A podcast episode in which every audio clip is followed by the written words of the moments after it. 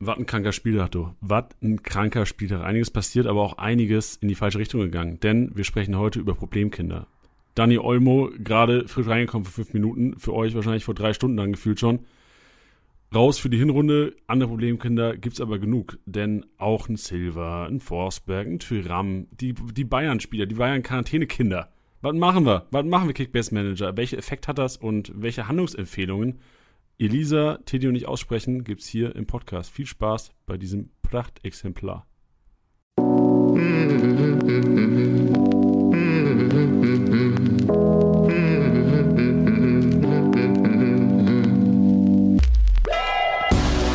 Spieltagssieger Besieger, der Kickbase Podcast. Mit deinen Hosts Titti und Janni. Jo, Hallo und herzlich willkommen. Spielersieger der Kickbase Podcast, präsentiert von unserem Partner Tipwin. Schön, dass ihr eingeschaltet habt und wie im Intro schon gehört, natürlich nachher auch wieder Elise dabei, aber ähm, Tilly und Janni am Start, primär am Anfang. Tilly, was geht denn ab, Diggi? Hallo, hallo, hallo, hallo, hallo, hallo. Alter, bist du, bist du gut gelaunt, Diggi? Ich bin trotz meiner zwei ich sage wirklich bewusst zwei. Zwei Ligen habe ich nämlich richtig, richtig reingeschissen. Äh, bin ich richtig gut gelaunt, weil irgendwie hat der Spieltag Spaß gemacht und ich habe richtig Bock, mit euch zu quatschen. Ey, und wir waren auch geil letzte Woche, Titi. Ich glaube, wir haben die Manager noch nie, und das sage ich mit vollem Selbstbewusstsein, wir haben die Manager noch nie so gut auf einen Spieltag vorbereitet, wie auf den zwölften Spieltag der Bundessaison 2021-22. Das glaube ich auch. Also, man, man muss dazu sagen, ähm, wer vor dem Wochenende nicht bei in unsere PK reinschaut am Freitagabend, der ist selbst schuld. Du bist so blöd, hey. Du bist so dumm, wenn du es nicht machst. Du bist wirklich dumm, wenn du es nicht machst. okay. oder, oder etwas galanter formuliert, du hast halt einen Nachteil. Ähm, wirklich, also ja. Äh, am Freitag, wir haben richtig geil gearbeitet, Alter. Wir haben richtig, so, so, so, so wie ich es mir verkackt habe mit meinem Sagadu spielt in der Halle am Wochenende äh, Joke, da habe ich mir meine Urlaubstage wieder zurückgeholt. Ja, finde ich auch. Also, Janni, muss man dazu sagen, am Freitagabend Christopher Trimmel in der Startelf prognostiziert und auch beworben. Mit 266 Punkten und einem Tor. Absoluter Wahnsinn.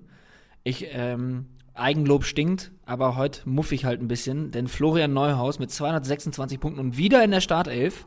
Ja, Unser Player sich vor letzte Woche, Freunde, Freunde. Ja, und wer erinnert sich an meine Worte von vor ein paar Wochen? Was hast du gesagt? Ja, Ich habe gesagt, dass man Flo Neuhaus bei dem ganzen Kone-Hype nicht unterschätzen sollte und dass er zeitnah auch wieder krank, in der Startelf stehen könnte. Wir, wir, sind so, wir sind uns so nah heute. so Unfassbar. Nah. Ja, deswegen, also es war einiges dabei. Auch, auch, auch mehr noch. Und wenn Lars Stindl sich die gelbe Karte nicht noch geholt hätte, dann wäre vielleicht der MVP-Tipp auch noch drin gewesen. Boah, das wäre krank gewesen. Also wir haben ja für alle Leute, die treue Podcast-Hörer, wir haben bei Sky wöchentlich eine, eine Folge, die wir, ähm, sag mal, produzieren, an der wir teilhaben dürfen. Wer wird MVP? Eine, eine Kickbase-Show, die auf Sky läuft. 15.30 jeden Freitag auf, ich verkacke das immer, die Sport 1. Nee, Sky, Bundesliga 1 heißt das, gell? Richtig. Letzteres. Und da tippen wir auch immer den MVP des Spieltags. Und Tiddy hat auf Stindel getippt. Und selbst ich als Nicht-Stindel-Besitzer habt ihr, wir haben, glaube ich, Samstag hin und her geschrieben, Tiddy während der Konferenz und gesagt, Alter, bitte. Junge, können wir nicht dem Hofmann noch irgendwie 15 Punkte abziehen oder können wir nicht noch, äh, also, nee, boah, das können jetzt Leute ganz falsch in den Hals bekommen. So, wir machen natürlich die Punkte nicht, Freunde. Das macht Opta. Aber so als Joke halt, ey, lass doch mal irgendwas äh, hier passieren in dem Spiel, dass Lars Stindl, also, die kann ja nicht einfach eine Bude machen. So, der, der Kollege einfach eine Bude machen können. Drei Vorlagen ist ja gut Hätten auch zwei gereicht. Aber eine Bude, Digga, und dann ist Tiddy im Grunde genommen der Krösus der Woche. Und so ist es, äh, kann ich schon mal teasern, Leon am Ende dieser Episode, der Jonas Hofmann getippt hat und seine Liga mal komplett hops nimmt. Ja, also, also ich freue mich auf die Sparnachricht. Ich habe mir schon mal angehört, ihr müsst dranbleiben bis zum Ende oder einfach jetzt vorspulen bis zum Ende, den letzten 30 Sekunden. Ich würde euch empfehlen, dran Und dann wieder zurückkommen. Kommt aber wieder zurück. Ja, ich wollte mich gerade sagen, weil heute steht auch einiges auf dem Zettel, Jani. Ja, was steht denn auf dem Zettel? Wir, wir fangen zuerst mal an, ist, wir haben ein krankes Ding für euch rausgeholt. Also zuerst mal ähm, in diesem Podcast heute kommt das kranke Ding, was wir für euch rausgeholt haben. Dann kommt ein krankes Ding, was wir für euch auch rausgeholt haben, wo ihr noch einiges rausholen könnt. Dann Tidis Maschinenraum. Dann Elisas Rasenmäher, also Tidis Maschinenraum. Wir, an, wir arbeiten den vergangenen Spieltag emotional auf. Da kommt Tiddy. Tiddy kommt quasi angegrätscht, Freunde auf in, in eure Ohren rein mit der Hacke, mit der Spitze und macht euch im Grunde genommen eine Analyse des vergangenen Spieltags Learnings draus ziehen für uns Kickbase-Manager. Dann Elisas Rasenmäher. Statistik, so, da, da habt ihr BWL-Studium, ist ein, ein Jux dagegen. Hier wird Statistik betrieben, meine Damen und Herren. Und da wird der zwölfte Spieltag statistisch aufgearbeitet. Bedeutet auch da, ey, ich bin so gespannt. So, wer hat, wer hat die meisten Pässe in der gegnerischen Hälfte? Wo sind die Rohpunkte gefallen am Wochenende? Relevante Infos für uns Kickbase-Manager. Und dann das, was ihr schon seht, so die Sorgenkinder. Ihr seht jetzt Danny Olmo auf dem Cover. Die Geschichte ist, glaube ich, relativ clean so. Den könnt ihr jetzt im Grunde verkaufen. Es gibt, glaube ich, wenig Ligen da draußen, wo das Sinn macht, den Kollegen noch zu halten. Ähm, obwohl, wahrscheinlich in unserer Office-Liga würde ich fast behaupten, dass, sie, dass äh, Aurel, der Tabellenzweite momentan. Wer ist der erste, Leute? Sag kurz, Teddy. Ich weiß es nicht, ich muss mal die App schauen, das dauert jetzt 10 Du bist Minuten. so ein Lappen, Alter, Teddy. Du bist so ein Lappen. Ja, aber Dani Olmo, aber andere Problemkinder. Wir haben äh, so die Quarantäne-Kits müssen wir auf jeden Fall mal besprechen. Hummels punktet nicht mehr so, wie er, wie er mal gepunktet hat, macht mir ein bisschen Sorgen. Haaland Comeback besprechen wir. Und generell Leipzig so. Jesse Marsch geht mir auf den Senkel, geht uns Kickbase-Manager auf den Senkel, weil das Potenzial, was die Leute abrufen könnten, machen sie einfach zu selten. Deswegen reden wir auch darüber und abschließend natürlich Janis Einkaufswagen. Meine Kaufempfehlung für euch da draußen für die Woche, die hoffentlich bald richtig einschlagen können. Wahnsinn. Was ein Pensum. Schaffen wir das überhaupt, Tilly? Schaffen wir Na das? Klar. Sind wir, also ich, ich glaube echt, nach diesem Wochenende sind wir mental darauf vorbereitet und schaffen das wirklich. So normal würde ich sagen, jede andere Woche des Jahres, no chance. So, wir machen eine Stunde und dann liegen wir hier platt am Boden. Aber ich glaube, heute schaffen wir das. Und ich fange einfach mal ran mit dieser kranken Aktion, die wir für euch rausgeholt haben. Es wird eine Black Match Day Aktion haben. Gott und die Welt weiß ja am Freitag so auf jeden Fall eure Freundin oder ähm, wir haben ja auch weibliche Zuhörer, so ihr wisst, es ist safe, so ähm, das ist so ein bisschen Stereotype-mäßig, aber jeder weiß, Freitag ist Black Friday. So, da gibt es die kranken Deals, da werden die, sind die Handtaschen im Angebot, da sind die Fernseher im Angebot und auch Kickbase ist im fucking Angebot. Wir haben ein krankes Ding rausgeholt mit unserem Partner Pay Direct Freunde. Ähm, ihr müsst aber, also das Ding ist jetzt, so, ihr, jetzt könnt ihr es noch nicht machen, weil das ganze Ding gibt es Freitag bis Sonntag. Es das heißt nicht umsonst Black Match Day Aktion. Es wird nur am Spieltag stattfinden. Freitag, Samstag, Sonntag habt ihr die Chance, auf Member- und Pro-Abos 50% zu sparen. Und, Freunde, also bis zu 50%. Das Ding ist äh, übertrieben. Also, wenn ihr jetzt Leute habt da draußen, die Kickbase, also ich, ich das zweifle ich ja generell an. So, ich habe vorhin schon gesagt, wer die PK nicht guckt, ist dumm. Ähm, Titi hat gesagt, wer die PK nicht guckt, hat einen Nachteil. Ich sag ja, so wer Kickbase zockt ohne Live Matchday und ohne, also ohne diesen, dieses, dieses Feeling am Samstag mit der Presse, mit der, während, dem, während der Konferenz quasi die Punkte zu, zu verfolgen, so der hat, der hat das Spiel nie so krank geliebt. Und ähm, ich würde halt sagen, das ist jetzt die Chance für alle Pfennigfuchser da draußen, für alle, die im Schwabeländle wohnen und sagen, oh nee, 99 Cent im Monat, da würde ich mir lieber noch äh, ne, einen extra Schafskäse auf meinen Döner für legen. Für die Leute ist das am Wochenende. Ihr könnt auch immer mit, mit Spaß jetzt Kickbase zocken. Ja, also vor allem für die Leute, die eh ihre Abos abschließen, ähm, macht das krass Sinn. Also da haut sich ein Schalter raus. Ja, für das sind sowieso. So unsere treuen Hörer, so da gehe ich mal von aus, dass die auch den Live-Match enjoyen am, an einem Wochenende. Also für euch, auch für euch macht das Sinn. So, das ist, das ist, macht schon Sinn. Also am Freitag auf jeden Fall mal in die App reinschauen macht euch ready, so stellt euch einen Wecker, wohl, stellt euch einen Wecker, so wer guckt Freitag nicht in Kickbase rein. Da, da, haben wir uns ja gerade Stell, einen Waffen Stellt euch einen Wecker, falls ihr vorhabt, von Freitag bis, bis Montagmorgen zu pennen. Ähm. Wow. ihr wisst Bescheid, Leute, ihr wisst Bescheid. Wofür, wofür ihr euch keinen Wecker äh, stellen müsst, sondern einfach jetzt schon das Ganze durchführen könnt, ist die zweite EA Sports FIFA 22 Challenge. Wir hatten die erste schon, die haben wir im Oktober gehabt mit Player of the Month war der Flo Wirtz. Tilly, dein Flo Wirtz war der Player yes. of the Month. Jetzt ist, wir hatten einen Kunku. Hat Anatol nicht einen Kunku bei uns in der Liga? Ja, den hat er schon ganz, ganz lange. Ja, ja, den gibt er auch nicht mehr her, der Kollege. Nee, zu Recht. Aber ein Kunku ist Player of the Month äh, des Oktobers geworden, deswegen jetzt im November die Player of the Month, äh, Bundesliga Player of the Month, ähm, FIFA 2, nee, die heißt anders.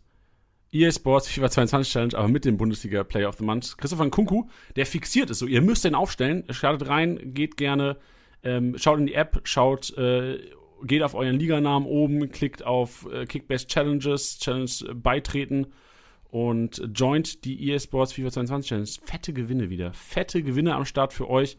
Lohnt sich auf jeden Fall. Ich packe auch noch mal einen Link in die Show Notes. Wenn ihr quasi zu faul seid, um Kickbase zu öffnen, geht einfach in die Show. Ich darf auch nicht so beleidigen, das tut mir leid. So, ich, ich meine das alles, auch als ich vorhin gesagt habe mit dem Dumm, ne? Ich meine das nicht so, Leute. So, ich, ich meine das nur mit, mit Nachdruck, würde ich, ich euch gerne empfehlen, diese Challenge beizutreten. Ja, ich kann es euch auch noch empfehlen. Ich bin auch schon drin. Bist du schon drin, Tilly? Ich bin auch schon drin und das Geile ist, also ein Kunku darf eigentlich ja eher an keinem Spieltag fehlen, deswegen. Du hättest ihn eh aufgestellt, ne? Für dich Ja, ist im. Grunde genommen keine. Ich sag vielleicht ganz kurz, was ihr gewinnen könnt. So der erste Platz dieser Challenge. Die Challenge ist übrigens nur am kommenden Spieltag, am 13. Spieltag. Gewinnt ein Trikot von irgendeinem Bundesligist, den ihr euch aber aussuchen könnt.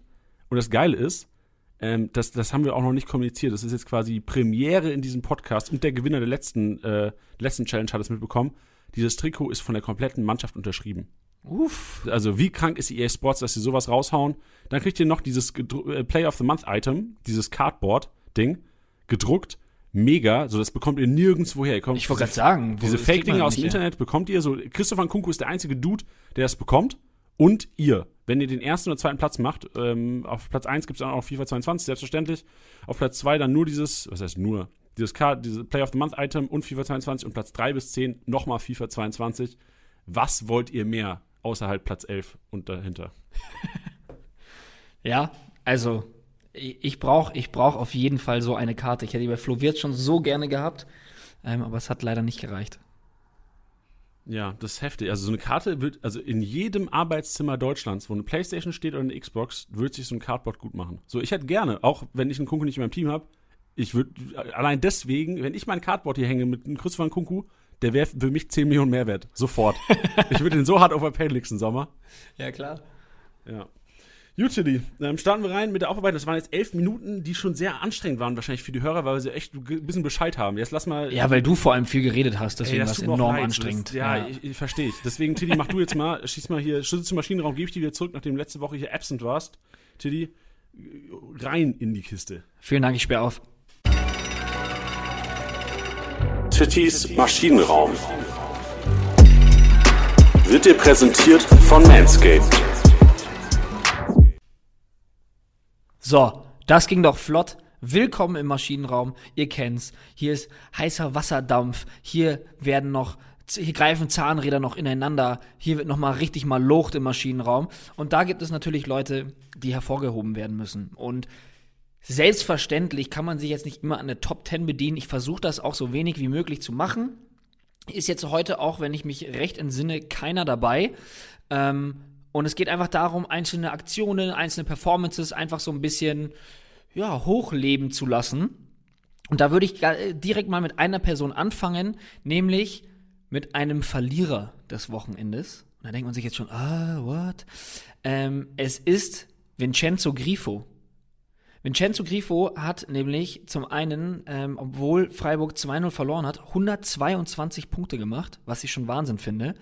Und vor allem, wer sich erinnert, bei dieser einen Szene, wo er vermeintlich gefault wird, er fällt auch, ähm, steht sofort auf und sagt auch, hey, es gab keinen Kontakt, hat es auf dem Feld kommuniziert, hat danach im Interview auch gesagt, hey, ich habe ich hab keinen Kontakt gespürt, ich bin gefallen, das war blöd. Ähm, bevor er sich da ein VR einschalten muss oder ähnliches, ähm, hat er sich sofort entschuldigt und hat gesagt, da war nichts. Und ähm, ich finde, das sollte man ihm hoch anrechnen in den aktuellen Zeiten. Klar könnte man jetzt sagen, na ja, muss er ja machen, weil der VAR hätte es ja auch sofort gesehen. Ja, zum einen. Andererseits ist es doch gut, wenn er sich gar nicht erst einschalten muss. Und er hat das zwar so nicht gesagt, aber was ich sehe, was ich kenne, ähm, dass bei vielen solcher Aktionen ähm, werden, wird den Spielern oft unterstellt, dass sie sich fallen lassen oder fliegen. Für mich ist es oft auch so ein bisschen so ein Ding, dass man ja auch Angst vor einem Kontakt hat und oft auch den Fuß schon mal selber wegzieht. Das ist jetzt bei Grifo nicht exakt der Fall gewesen, aber ähm, es ist manchmal so ein, so ein kleiner Selbstschutz. Das siehst du auch bei Spielern, die häufiger verletzt sind oder häufiger einen auf den Deckel bekommen, dass die, selbst wenn sie mal nicht fallen, den Fuß schon immer wegziehen, ganz intuitiv. Ähm, ja, deswegen, das muss nicht immer auch heißen, dass er sofort schwalben muss oder ähnliches. Ich fand es eine geile Aktion, ähm, neben seinem wahnsinnig vielen Punkten, dass er sich da sofort gemeldet hat, gesagt hat, hey, da war nichts, ähm, das ist genau das, was wir sehen wollen, äh, fand ich persönlich super geil. Ja, starke Geste. Ich würde an dieser Stelle einfach nochmal, auch wenn wahrscheinlich alle Schalker jetzt hier den Podcast äh, verlassen würden, Oh. ähm, sagen, so ich glaube auch da ist der Videoschiedsrichter ähm, spielt eine große Rolle drin, dass die Spieler auch realisieren, okay, bringt ja eh nichts, was bringt mir jetzt hier eine Schwalbe? Und ich glaube, wenn es den Videoschiedsrichter nicht geben, also ich kenne Vincenzo Grifo nicht, nicht persönlich, ich kann mir gut vorstellen, dass er ein sympathischer Kerl ist und ein sehr ehrlicher Kerl auch ist, wie er sich gibt, aber ich weiß nicht, ob er das auch gemacht hätte, wenn es den Videoschiedsrichter nicht geben würde. Weil also die Ja, Spieler wissen ja im Kopf auch, okay, selbst wenn er jetzt auf Elfer zeigt, so, das wird eh zurückgenommen. Ja und nein, weil ich meine, wenn du dir jetzt sowas anschaust, wie jetzt zum Beispiel äh, Schalke Bremen oder es gab auch, also es gab ja mehrere Situationen, wo ich auch gesagt hätte, okay, das ist halt niemals ein Elfmeter, der dann trotzdem gegeben wurde, ähm, wegen einem minimalen Kontakt oder weiß ich nicht was, ähm, finde ich trotzdem einen geilen Move. Und egal, ob er da ist oder nicht, dass er sofort sagt, finde ich. Ja, safe. Aber was Sehr genau, so, sowas gar nicht gemeint. Ich würde gerne nochmal, gerade weil du Elber noch sagst, so die Elber am Wochenende waren echt wild. So das Ding von Tar gegen, oder welcher Bochumer war das? War es nicht Asano sogar? Ich weiß gar nicht. Also als, als Tar quasi den Bochumer umgehauen hat im eigenen, im eigenen Strafraum. Und ich habe mir, als die, ich habe mir heute früh, ich habe das ganze Wochenende nicht dieses Schalke-Ding mehr angeguckt, weil ich irgendwie auch gar nicht so Zweitliga groß verfolge. Ich habe mir gedacht, okay, ich will mir das nochmal angucken. Und ich habe überlegt, was passiert, wenn du diesem Videoschiedsrichter quasi die zwei Szenen zeigst, die beide kontrolliert wurden. Ähm, und dann der Videoschiedsrichter sieht, okay, bei Tar kein Elfmeter und bei hier, ich kann die, ich kenne die Spieler von Schalke und Bremen null. Bei Bremen, Schalke, ihr wisst, welche, welche Situation, wurden Elfer gezeigt, da, also da hast du da deinen Beruf verfehlt. Aber das, sorry, ich wollte eigentlich, wollte ich darüber nicht reden, ist hier nicht der Platz für.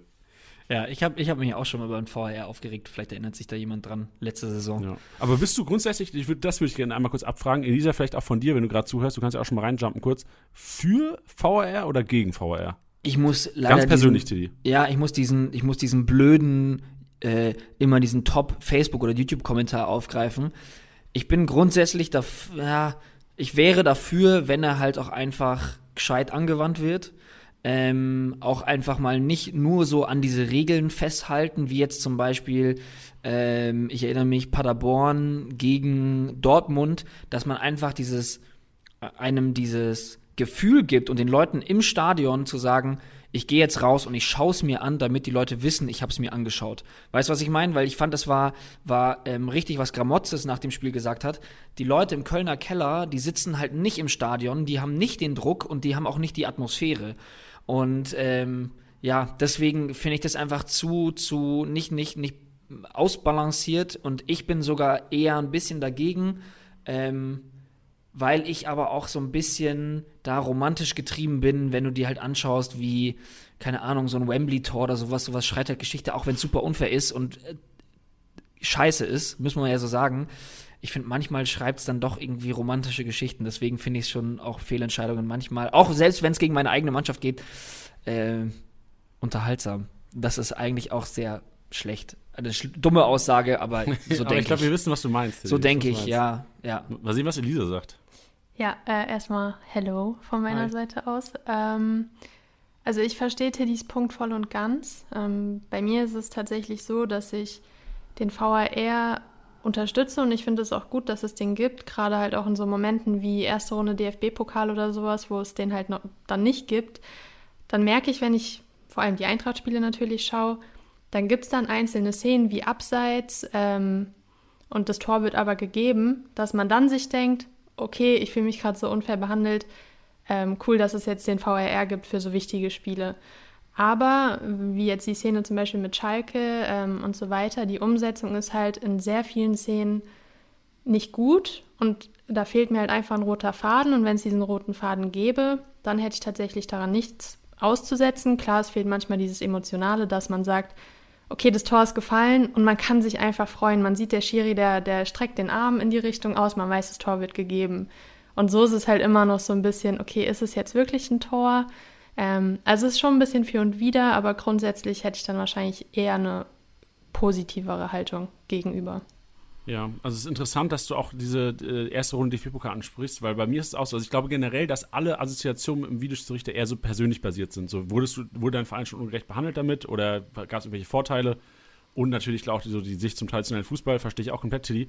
Aber bei mir ist es auch so, also ich bin ja, sollten inzwischen auch alle wissen, so Launen-Fan, äh, gucke mir natürlich alle Launen-Spiele an und es gibt auch dieses Format, es ist ein Format oder ein, Datenanbieter, der das macht, ist diese wahre Tabelle. Das gibt es nur noch in der dritten Liga inzwischen. Oder ich glaube, ersten und zweiten Liga gibt es auch, oder da gibt es noch minimale Abweichungen, auch durch den Videoschiedsrichter. Aber in der dritten Liga, ähm, ich glaube, dieser Babakar Fatih macht es auch teilweise, wenn ich mich richtig entsinne. Aber auf jeden Fall gibt es da eine Tabelle, wer im Grunde genommen äh, irgendwie ungerecht behandelt wurde, Szenen, also Fehlentscheidungen getroffen wurden gegen den Verein. Und da ist Laune auf Platz 1. Und ähm, das Gefühl habe ich auch. Und ich, dadurch, dass ich sehr viel Bundesliga gucke, aber natürlich auch sehr viele Drittligaspiele von meinem Verein, merke ich und ich hasse es halt, also ich verstehe Spaß am Fußball, aber für mich ist die Gerechtigkeit so eigentlich das Wichtigste auf der Welt und das merke ich irgendwie auch im Fußball und deswegen ähm, habe ich das Gefühl, dass auf jeden Fall Bundesligaspiele gerechter geführt sind als Drittligaspiele. Und ähm, ja, also daher kommt meine, meine positive Neigung zum, zum Videoschiedsrichter. Ja, das verstehe ich auch sehr gut. Ähm, ich glaube, bei mir es, kommt es eher daher, auch so ein bisschen die Abneigung, weil ich manchmal das Gefühl habe, dass es so Diskussionen gibt, wenn wir jetzt vor allem gerade so über einen Elfmeter oder sowas reden, wo dann diskutiert wird, touchiert er ihn da wirklich am Schienbein oder nicht, wo ich mir immer denke, so, es geht dann so fern ab von dem wirklichen Geschehen auf dem Platz, weißt du? Also wenn wir jetzt darüber reden, ob er ihn jetzt wirklich hauchzart erwischt oder nicht, das ist dann immer so ein bisschen, wo ich mir denke, so, ja, aber wie viel macht es am Ende wirklich aus? Also reden wir jetzt gerade wirklich über einen einzelnen Kontakt oder reden wir über einen Foul? Und das ist das, was mich, glaube ich, ähm, ja, sehr gut. mich persönlich einfach dann aufbringt und nervt, weil ja. das dann, ja. Aber ich glaube, so ist es ja bei fast allen großen Sachen, die irgendwo in große Sachen integriert werden. Ja, also es braucht einfach eine Zeit, um das zu, zu optimieren. Und ich glaube einfach, wir sind ja gerade, wir sind Fußballfans in dieser Übergangszeit momentan, wo der Videoschiedsrichter im Grunde genommen, wann wurde er eingeführt? Vor drei, vier Jahren oder sowas? Gefühlt. Ich weiß nicht, wie lange es schon her ist, kann auch schon länger sein. Aber ähm, ich glaube, so in fünf, sechs Jahren gibt es da auch keine großen Diskussionen mehr drüber. Also wenn ich mir gucke, NFL, da ist es, also wird alles kontrolliert. Da wird alles kontrolliert. Und da ist es einfach Teil des Spiels. Und ich glaube auch irgendwann wird es bei uns so sein. Ja. Finito, sorry. Äh, weiter im Maschinenraum, Tidi. Krank. Äh, Elisa, danke, dass du kurz reingesprungen bist. Wir machen weiter im Maschinenraum. Wir hören dich gleich im Rasenmäher. Yes, bis gleich. So, es darf natürlich einen im Maschinenraum nicht geben. Er war länger nicht da, aber er ist wieder zurück. Es ist Jude Bellingham. Surprise. Surprise. Ich brauche nicht viel zu sagen. Warum denn jetzt schon wieder, Tilly? Warum ja. denn jetzt schon wieder? Hast du das Spiel gesehen? Also ich habe die Konferenz mir angeguckt. Ich habe nicht das ja. einzelne Spiel gesehen. Aber hast, aber hast aber du dann aufmerksam zugeschaut? Nein. Also Dir ist er nicht aufgefallen? Nein dann habe ich nach dem Podcast ein paar Fragen an dich, wie du okay. so Fußball schaust.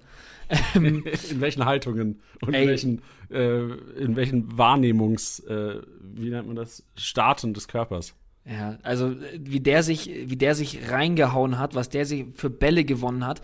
Also dieser, dieser, ja, wie soll man sagen, diese Symbiose aus wirklichem Kampf und sich die Bälle da wieder ranholen äh, und dieser galanten Spielweise und technisch so stark. Äh, ich bin einfach ein Riesenfan von dem. Wissen auch alle, deswegen höre ich jetzt auch auf. Aber ähm, ich, ich bin auch so ein Fan von ihm, weil ich ihn hier auch einfach so oft nennen muss, meiner Meinung nach. Ähm, wirklich absoluter Wahnsinn. Ich hoffe einfach, dass er der Bundesliga lange erhalten bleibt. Ich hoffe es auch für ihn. Ich hoffe nicht, dass er ähm, nach dieser Saison äh, zu irgendeinem Riesenclub wechselt und dann einer von vielen wird, äh, wie wir es schon bei manchen Spielern gesehen haben. Ähm, Deswegen hoffe ich einfach, dass er noch Spaß hat an der Bundesliga und ein Star bei Dortmund ist und bleibt. Und ja, da vielleicht nicht in diesem riesigen Sumpf von, von Weltklasse-Spielern in einer Premier League oder ähnliches ähm, untergeht. Dann, mein lieber Janni, äh, ein Spieler, den wir beide sehr feiern, über den wir auch am, zu Beginn der Saison viel geredet haben und wo wir dann irgendwann, wenn ich mich recht entsinne, auch relativ auf dem gleichen Nenner waren, dass er ähm, keine Eintagsfliege ist, beziehungsweise aktuell vielleicht nicht zwingend über seinen Fähigkeiten spielt, sondern wirklich das abruft, für was er auch gemacht ist, nämlich Taiwo Avoni. Hat jetzt im Derby wieder genetzt. Er hatte davor zwei Spiele, in denen er nicht getroffen hat. Klar, einmal gegen Bayern ähm, und einmal beim Unentschieden gegen Köln. Aber er trifft weiterhin, hat schon eine richtig stabile Punktzahl und ähm, klar war das davor ein Fehler von Dardai, ja, aber auch die Dinger muss man machen. Ich, eine Legende, Mario Gomez hat gefühlt nur so Tore geschossen. Ähm, aber feiere ich richtig krass, wieder eine Bude gemacht, wieder über 100 Punkte. Deine Meinung zu Taiwo Avoni? Er ist zu teuer und wird das Niveau nicht halten. Okay. Dann waren wir doch nicht so auf einen Nenner. Ich glaube doch, jetzt zwar auch nicht, also, dass er. Ja, also ich, sorry, ich, ich finde nicht erst, also, sorry, das war vielleicht ein bisschen zu negativ jetzt ich sag, Taiwo Aroni ist kein Stürmer, für den ich wahrscheinlich 25 Millionen zahlen würde, was mir ja wahrscheinlich hinblättern muss in manchen Ligen. Ähm, und ist für mich halt einfach kein Kickbase-geiler Stürmer. Also der muss treffen, um zu punkten. Also ich habe mir die letzten zwei Saisons angeguckt, kein einziges Spiel, wo er einen grünen Balken hatte, ohne mal ein Tor zu machen. Also er braucht ein Tor quasi, um über 100 Punkte zu kommen. Wenn du 2-0 gewinnst und eine Bude machst, aber nur 146 Punkte machst, dann ist es im Grunde genommen genau das, was Tavo, Tavo, Taivo, richtig? Taivo Avoni ist. Und zwar einfach ein schlechter Kickbase-Stürmer, aber halt ein guter Bundesliga-Stürmer. Er macht die Buden rein.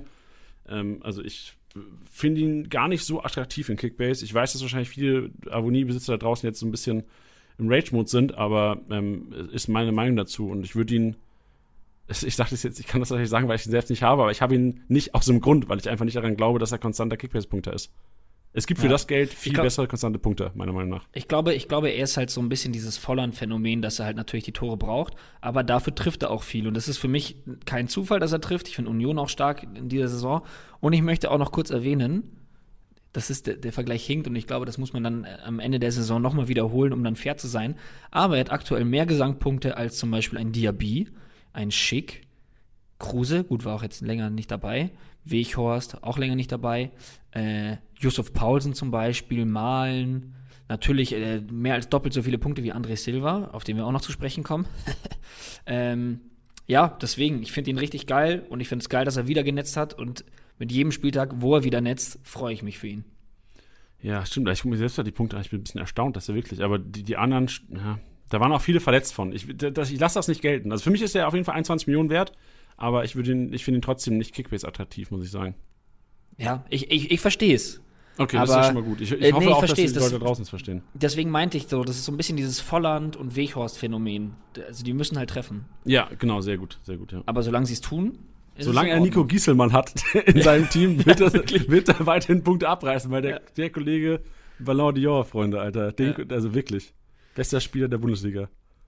Ähm, dann habe ich noch äh, zwei Namen, nämlich äh, zum einen Patrick Wimmer, der in 29 Minuten, nachdem er dann leider runter musste, ich glaube, er hat wieder was ähm, ins Gesicht bekommen. Er hat ja eh schon mit Maske gespielt, nach ähm, Nasenbeinbruch. Ja, trotzdem 103 Punkte und ich weiß nicht, hast du den Assist gesehen? Ja, es war ein Traum. Das Wow. War, das war nicht, also da, da, da dachte ich kurz, ist das Bielefeld? Ja, und soll ich dir was sagen? Und da, da reden wir von wirklicher Ungerechtigkeit. Wenn das Ding, wenn das Gnabry so ein Ding gemacht hätte, dann wäre das auf 4-3-3 und auf allen Seiten und jeder wird ihn feiern. The Masterclass of Serge Gnabry. Und nur weil man Patrick Wimmer heißt und bei Arminia Bielefeld spielt, wird sowas nicht abgefeiert. Aber dafür ist der Maschinenraum da, für die Gerechtigkeit of the beautiful game. Ja. Patrick Wimmer, absolute Traumvorlage. Und vor allem auch mal ein exemplarisches Beispiel für Pass des Todes. Also Ja. mit diesem Ding einfach mal drei Mm. Gegenspieler stehen lassen und also es war ein Traum. War wirklich Und- ein richtig geiler, geiler FIFA-Pass. muss man natürlich auch sagen, auch geil abgeschlossen von Okugawa, gar keine Frage. Aber wie er sich davor durchsetzt und dann dieses Ding da reinchippt. Also wer es nicht gesehen hat, sofort ab dafür und äh, schaut sich an. Wahnsinn.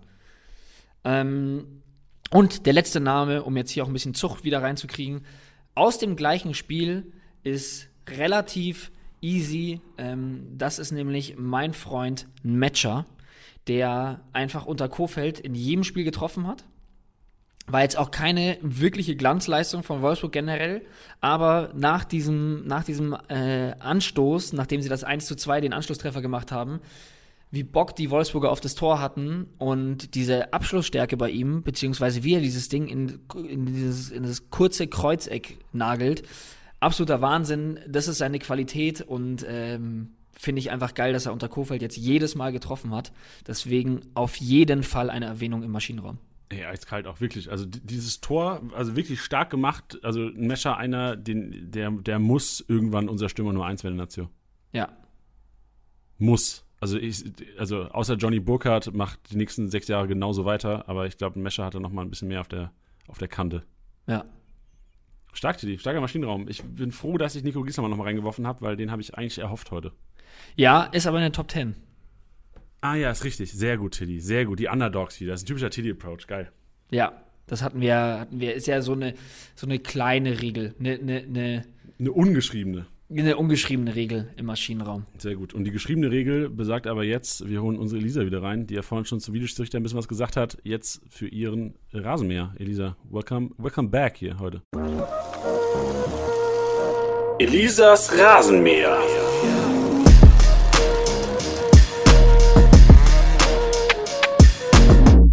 Hello! Hello, hello, what's up? What's good? Geht's euch gut? Also, wenn du zugehört hast, äh, uns geht mega, uns Ja. geht mega eine ab. Ich habe ich hab tatsächlich zugehört. Und mir, mir geht es mir geht's auch super. Wir haben ja in der Championship ähm, alle drei ganz gut rasiert, auch wenn du, Janni, da schon hervorstichst. War ja echt ich war selber überrascht. Ich war selber überrascht, dass das so gut geklappt hat alles am Wochenende. Ich glaube, 48. bin ich geworden, ne? Von, das ist verrückt. Alter, 48 von 40.000, Freunde. Wow, 48. Das, das ist ein Flex unter den Top, wow. Top 100. Was du in FIFA nicht schaffst, immerhin in Kickbase. Ja, danke dafür. Ja. Nee, ist aber richtig. Ich bin wirklich, also bin, bin erstaunt. Und man muss halt sagen, hätte Freiburg mal nicht reingekackt gegen deine Frankfurter, dann, dann wäre das Ding, weil ich habe, glaube ich, Gulde, wo sehe ich denn meine Mannschaft? Warte mal kurz. Ähm, äh, Gulde aufgestellt und äh, Flecken. Wäre das ja. nochmal, weißt du, Flecken 74, Gulde mit 62, wäre da eventuell zu Null rausgesprungen, Freunde, ich wäre, ich hätte mir das Auto gesichert am Ende der Saison. War das Wahnsinn. deine beste Performance?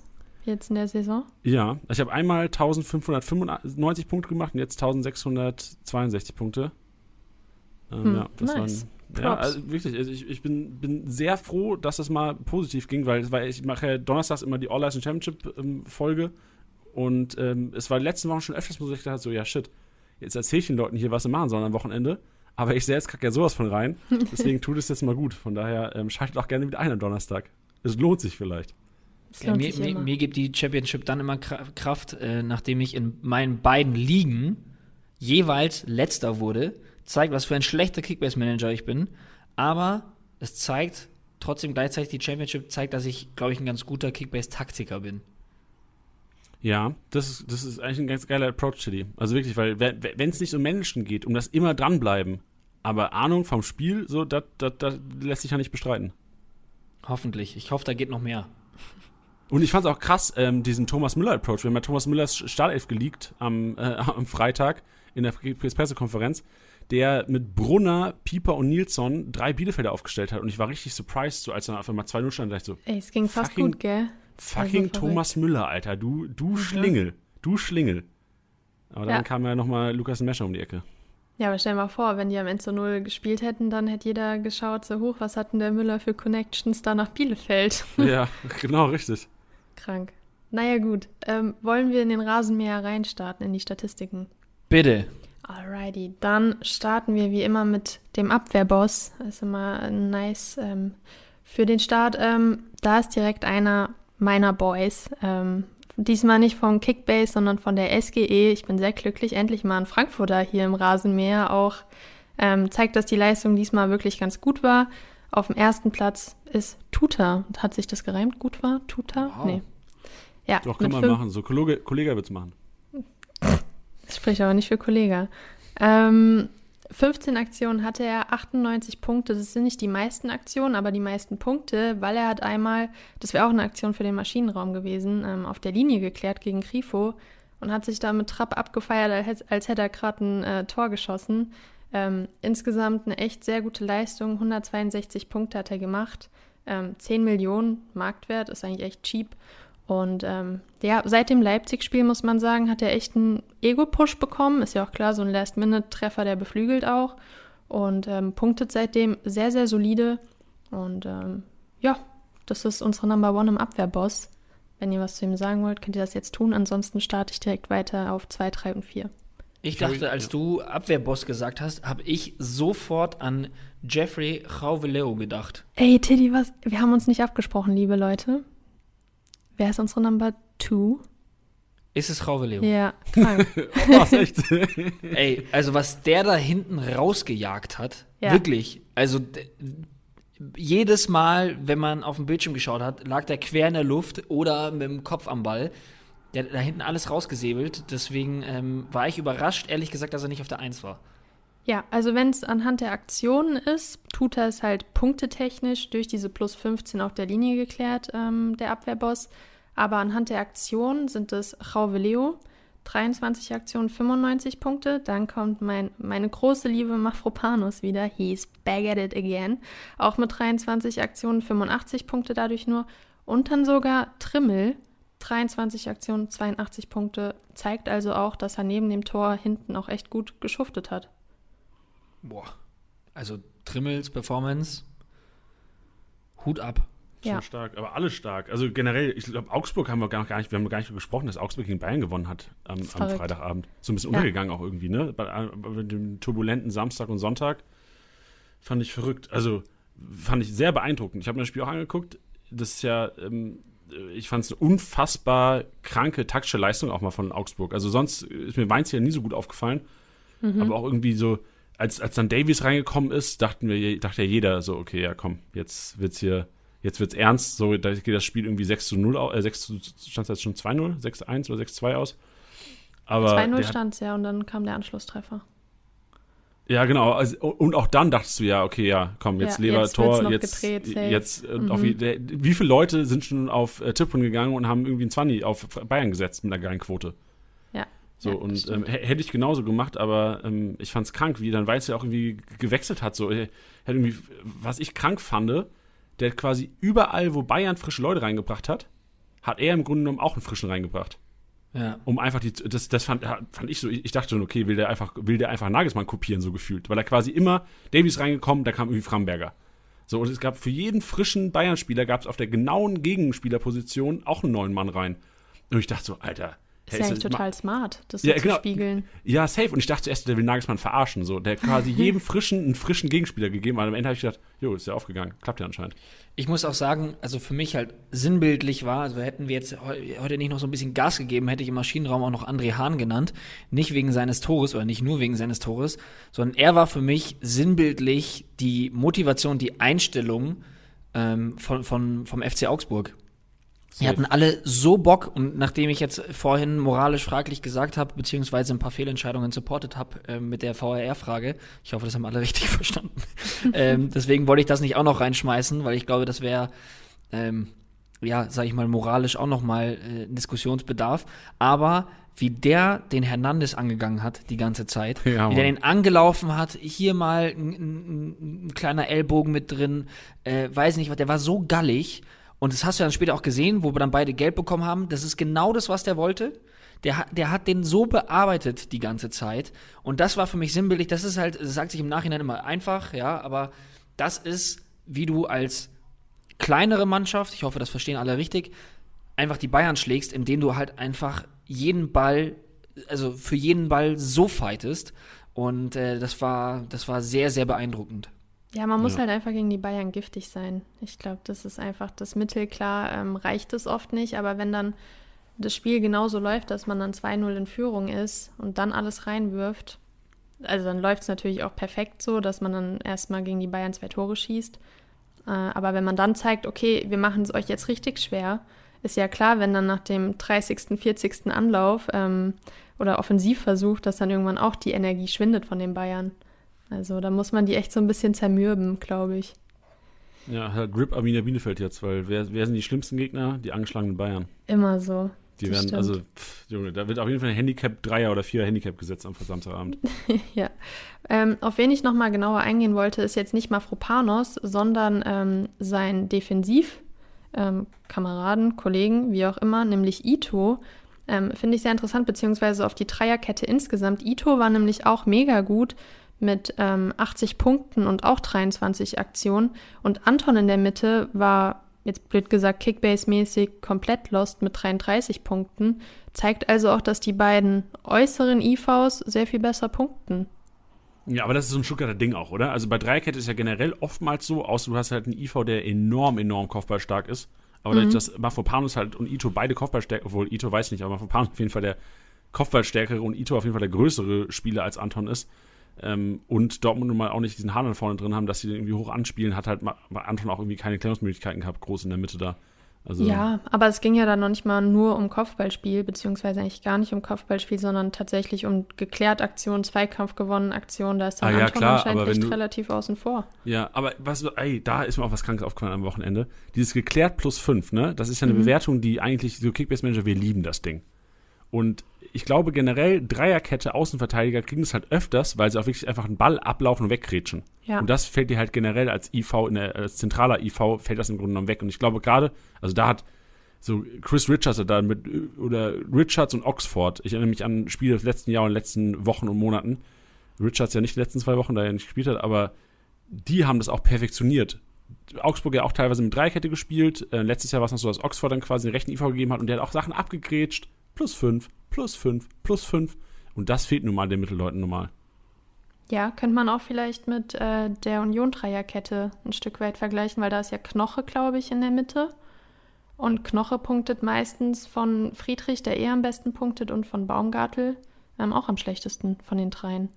Ja, ey, geiles Beispiel. Sehr gut. Ey, haben wir ein starkes Learning aufgestellt heute hier. Also ich habe mir die Durchschnittspunkte jetzt nicht angeschaut, aber es war zumindest die letzten Wochen jetzt so, dass äh, Knoche relativ Ah, und wir hatten auch, das, weil du gerade Friedrich ansprichst, ähm, es, wir haben letzte Woche hier im Podcast gefragt, warum Friedrich so schlecht punktet inzwischen. Jetzt hat er geil gepunktet am Wochenende, ähm, weil es auch ein anderes Spiel war einfach und er natürlich als rechter IV auch äh, relativ viel abgegrätscht hat und auch mehr in Aufbauspiel eingebunden war. Aber ähm, danke auch an alle Hörer, die uns da geschrieben haben, Friedrich anscheinend nicht mehr so in das Aufbauspiel integriert. Hm. Hat vielleicht auch damit zu tun, dass es eine andere Konstellation ist im Mittelfeld inzwischen. Die Union ja früher mit zwei klassischen ähm, Sechsern gespielt. Das ist ja inzwischen auch nicht mehr so der Fall. Ja, obwohl ich eigentlich sagen muss, ähm, ich weiß nicht mehr genau, was ich dann letzte Woche dazu gesagt habe, aber wenn man sich die Punkte von ihm anschaut, die letzten Wochen, ist das ja eigentlich echt nicht schlecht. Gut, der war dann neunten und zehnten Spieltag raus, aber jetzt dann die, die 100, wie viele Punkte hat er? 169? Klar, 168. Dann einmal 57, 108, 123, 142. Ist eigentlich schon auch strong. Ja, aber Marvin Friedrich wegen kranker Punkte war der letztes ja, Jahr. Der ja, war ja teilweise klar, Top 3 Verteidiger. ja, da hat er auch krank genetzt, ne? Immer nach Ecke. Gut, aber auf Friedrich gehen wir gleich noch ein. Ähm, gehen wir weiter zur, zur nächsten Kategorie. Da werden wir ihn jetzt gleich wieder thematisieren oder halt nochmal kurz erwähnen.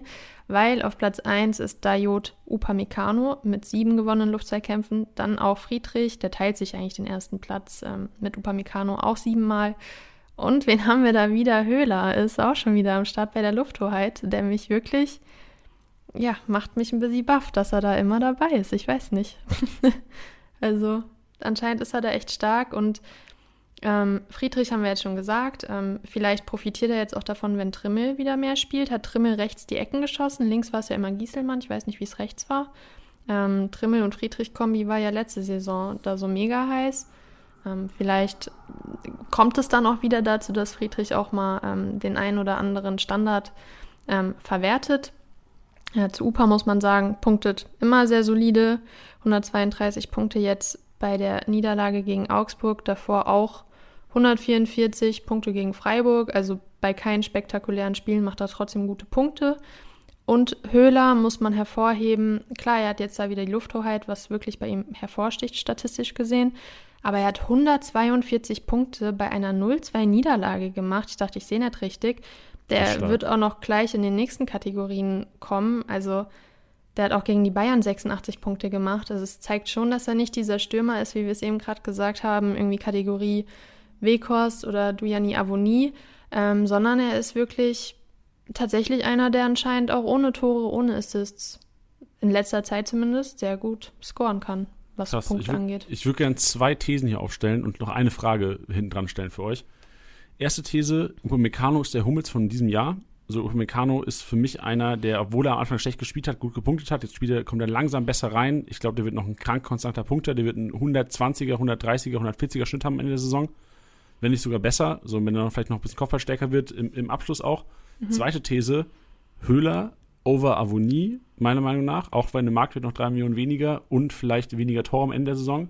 Und drittens, meine Frage, was glaubt ihr, wie groß Luca Höhler ist? Weil ich habe gerade mal, ich habe gerade mal gegoogelt und ähm, mir hätte ich nicht gedacht. Okay. Ähm, erste These würde ich tatsächlich so unterschreiben, gerade weil er halt auch, ähm, was die Pässe angeht, bei den Bayern mega, mega stark ist. Ich glaube nicht, dass er so torgefährlich ist wie ein Hummels. Ähm, Hummels ist ja schon immer mal gut dafür, dass er da die ein oder, Ecke, ein oder andere Ecke verwandelt. Das sehe ich bei UPA und den Bayern eher nicht so. Ähm, aber rohpunktemäßig und dem Punkteschnitt, den du da genannt hast, kann ich mir schon vorstellen. Ähm, zweite These war Höhler over Avonine. Mhm. Oh, finde ich schwer. Würde ich tatsächlich derzeit nicht unterschreiben. Ähm, bin vielleicht auch geblendet von der Form von Avonie, aber wenn man sich die Spiele von Union anschaut, ist Avonie schon echt ein Brett. Also wie der sich da durchsetzen kann und ich weiß nicht, warum er, warum er aufhören sollte damit. Ja, ja ich ähm, sag, also wenn ich jetzt einen Fußballverein gründen würde und einen Stürmer brauche, ich würde noch Avonie kaufen. Ja, ja, du Aber wenn ich halt Kickbase-Manager wäre, ja, genau.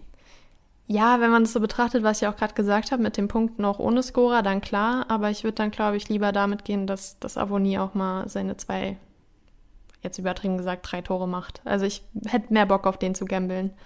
Und ähm, dritte These war, achso, nee, wie, hoch, wie groß er ist. Ich sag. Wie, wie hoch ist er? Wie hoch ist er? 1,82? Ah, shit, ja. Ähm, Fasti, was hast du? Ja, ich hätte eigentlich gesagt, dass er 1,80 ist, aber dadurch, dass du so fragst, sage ich jetzt 1,85. Ja, der ist 1,84 und ich Krass. dachte auch so, weil für mich, also ich weiß nicht warum, ich dachte, der wäre klein und wuselig. Ja, ich hätte auch gedacht, der wäre Die kleiner. ganze Zeit, also ich, jetzt wo du es gesagt hast, habe ich mir gedacht, hey, kann nicht sein, dass der klein ist und Kopfballduelle gewinnt. So 1,84 ist ja jetzt halt, so 1,84 ist, ein, ist Avonie ist bestimmt nicht viel größer. Avonie ist wahrscheinlich 1,86 oder sowas, oder? Ja, kann, also ich, lass mich mal Das kurz schauen. Avonie. 1,85. Also ist Ach, eigentlich krass. genauso groß. Äh, siehst du, und von einem Avonie würde man grunddenken, oh krass, Kopfballstarker Bulle. Ja. Von Luca ist Höhler würde man sagen, oh Junge, ist das ein Wuseliger. Aber von Hä, Avonie- witzig. Was, ja. Ich glaube, was halt auch immer so wirkt, ist, ne, also der ist ja auch derjenige, der da vorne immer anläuft, aber wenn ich, also, wenn man mit der Größe zwischen dem Upamecano und dem Süle steht, also sowohl von der Größe als auch von der Breite, ich glaube, da wirkt jeder erstmal ein bisschen ja, kleiner. okay, das stimmt, das stimmt. Ja, ja, das ist richtig. Ja, true. Alright, ähm, gehen wir weiter zur nächsten Kategorie, nämlich zur Passmaschine. Und da muss ich jetzt vorweg sagen, ich habe sehr, sehr viele DMs am Wochenende gelesen. Äh, warum haben die Bayern so viele Punkte, obwohl sie verloren haben? Pavard so ein scheiß Spiel gemacht. Wie kann der so viele Punkte haben? Die Antwort kommt jetzt. Die Top 6 der Passmaschinen sind alles Bayern-Spieler. Heißt Rohpunkte, Rohpunkte, Rohpunkte. Der Ballbesitzanteil war bei 79 Prozent bei den Bayern. Also wen wundert es dann, dass die viele Punkte da gemacht haben? Vor allem ist Bayern ja auch eine Mannschaft, die die Augsburger dann da hinten reinpressen. Also jetzt nicht nur in der eigenen Hälfte einen Ball hin und her spielen. Ähm, dementsprechend gab es da viele Punkte. Number one ist nämlich Benjamin Pavard mit 95 Pässen ähm, ab der gegnerischen Hälfte oder im vorderen Drittel, präziser langer Pass. Ähm, 95 Punkte gab es dadurch, logischerweise. Dann kommt Serge Gnabry mit 74. Dann kommt Upamecano, den wir eben angepriesen haben, auch 73. Hernandez fällt dann schon ein bisschen ab mit 59. Müller 58. Goretzka 58. Zeig mal wieder, dass Ballbesitz doch Punkte scheißt in Kickbase. Ja. Also da kann Pavard auch, das habe ich auch ähm, damals, und was heißt damals, ähm, tatsächlich auch so geantwortet, ja, vielleicht hat Pavard subjektiv, wenn man das Spiel schaut, kein gutes Spiel gemacht. Aber wenn er dann, keine Ahnung, anscheinend die 95 Pässe, am Ende waren es auch nur kurze Pässe, ähm, vor, zurück, vor, zurück, dann hat er dadurch schon mega viele Punkte. Also hat Ja, vielleicht der- an seine Manager gedacht in dem Moment. Äh, richtig, so, Schlotti ist genauso. Schlotti bei Freiburg, der, der teilweise, wenn man Spiele von Freiburg sieht, denkt man doch, äh, Schlotti, du bist so ein, so ein Gauner, der hat sich selbst einen Kickbase und passt die, macht die ganze Zeit so kleine Tiki-Taka-Pässe in der gegnerischen Hälfte, der weiß genau Bescheid. Ja. Und also auch, auch so, so wenn ich Kickbase-Spieler wäre, äh, wenn ich so, wenn ich Bundesligaspieler wäre und damit auch Kickbase-Spieler und ich mich selbst ein Team hätte und auch so ehrgeizig wäre in Kickbase, wie ich es jetzt bin, pff, Digga. Also ich wäre ich wär einer e- egoistischen Pässegeber der Welt. Verstehe. Was, was man aber jetzt noch zu Pavard sagen muss, ist, dass ähm, dadurch, dass halt Davis nicht gestartet hat, ging wahrscheinlich am Anfang auch sehr, sehr viel über seine Seite. Ich glaube nicht, dass das, wenn Davis spielt und Pavard zusammen, wenn das so kommt, ähm, dass Pavard dann weiterhin so, so viele Pässe machen wird, weil es dann Äh, einfach Ich, ausgeglichener ich sein erinnere wird. mich ganz kurz noch, du kannst gleich, sorry, ähm, an eine Szene, wir hatten noch mal mit Kruse und Thomas Müller diesen, oh Gott, wie heißt diese App nochmal, die so ganz kurz gehypt wurde?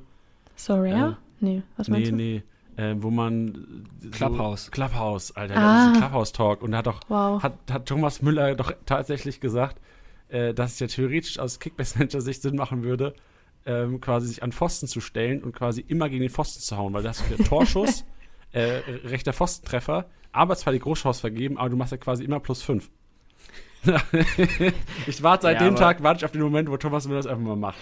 Das wäre so mal den- random. Geil. Find mal den gegnerischen Keeper, der da mitmacht. Ja, ey, v- vielleicht, wenn, wenn so ein Ortega vielleicht einen Müller im Team hat, dann lass man da mal einen Shake Hands drauf machen, Freunde. Ja. Kickbase, wir, wir werden auch huge, Ballert. Freunde. Alter. Wir werden, wir werden auch den Fußball revolutionieren. Da werden Sachen passieren, Freunde, das versteht die normale Nicht-Manager nicht. Wow, ja, alle nur mit einem Fragezeichen dann. So, what the fuck? Ja, genau.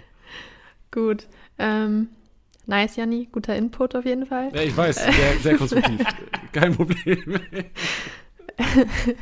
okay, ähm, so. Weiter zum Kreativzentrum. Da haben wir Tittis MVP-Tipp, nämlich Lars Stindl, sehr, sehr starker Guess vom Titti. Ähm, siebenmal hat er eine, nee, warte mal, er hat 1, 2, 3, 30, 45, er hat viermal eine Großchance kreiert, drei Torschussverlagen müssten es sein. Ähm, auf jeden Fall 75 Punkte hat er gemacht. Ich habe jetzt gerade zusammengerechnet, Mathe ist nicht meine Stärke. Ähm, dann kommt Atakan Karasor, auch mit vier Aktionen, 40 Punkte. Also er hat zweimal eine Großchance kreiert und zwei Torschussvorlagen und dasselbe bei Lukas Höhler again. Ge geiler Pass, ja. geiler Pass von Karasor ja. auf Massimo. Ey, vor allem Karasor ja Sechser gespielt. Finde ich krank, dass er dann trotzdem so viele Offensivaktionen hatte. Ja, also 128 Punkte bei einer, bei einer Niederlage sprechen ja für sich. Starkes Spiel gemacht, aber würde ich jetzt nicht überbewerten tatsächlich. Ähm, würde ich trotzdem weiter als, weiterhin als nicht so punktestark einschätzen, Karazor. So, dann weiter zum Tribbelkönig. Das ist ja mehr oder weniger immer ein Fun Fact, wer am meisten ähm, Bock hatte auf Skills. Ähm, da kann man jetzt nicht das krasseste draus ziehen, wie jetzt beim Kreativzentrum Passmaschine oder so. Da ist aber Platz 1 Musa Diaby, sechsmal ausgetribbelt, 30 Punkte. Serge Gnabry, Sané, Asano, Duda, alle viermal ausgetribbelt, 20 Punkte dadurch. Und Asano würde ich gerne hervorheben, weil wenn man das Spiel nicht gesehen hat, ich habe es auch nicht ähm, komplett gesehen, aber ich habe die Konferenz halt geschaut und habe mir dann mal die Statistiken angeschaut und Bochum hat doppelt so viel draufgeschossen wie, wie Leverkusen. Also vielleicht kann ja auch einer gern mal in unser Postfach sliden, wie dieses Spiel insgesamt am Ende ähm, verlief, also ob Bochum so viel besser war. Also ich habe auch gehört, die Fans waren mega krass, fast wie ein Heimspiel.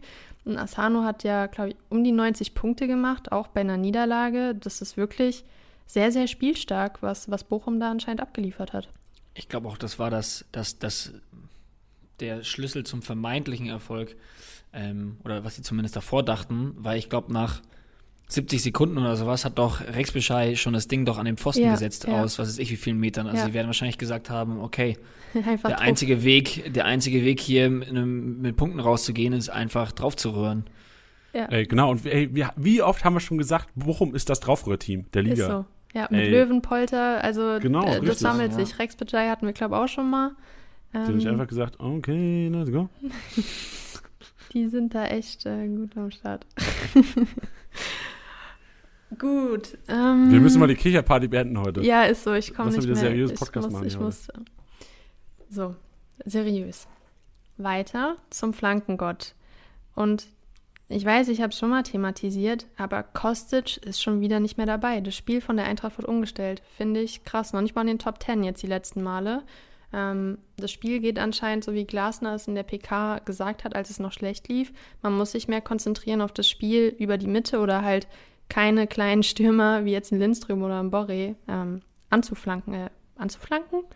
Auf, sagt man das anzuflanken? Kannst du machen. Es steht vielleicht auch für was anderes, aber kannst du sagen. nice, okay. Ähm, ja, also das finde ich auf jeden Fall erstmal so interessant.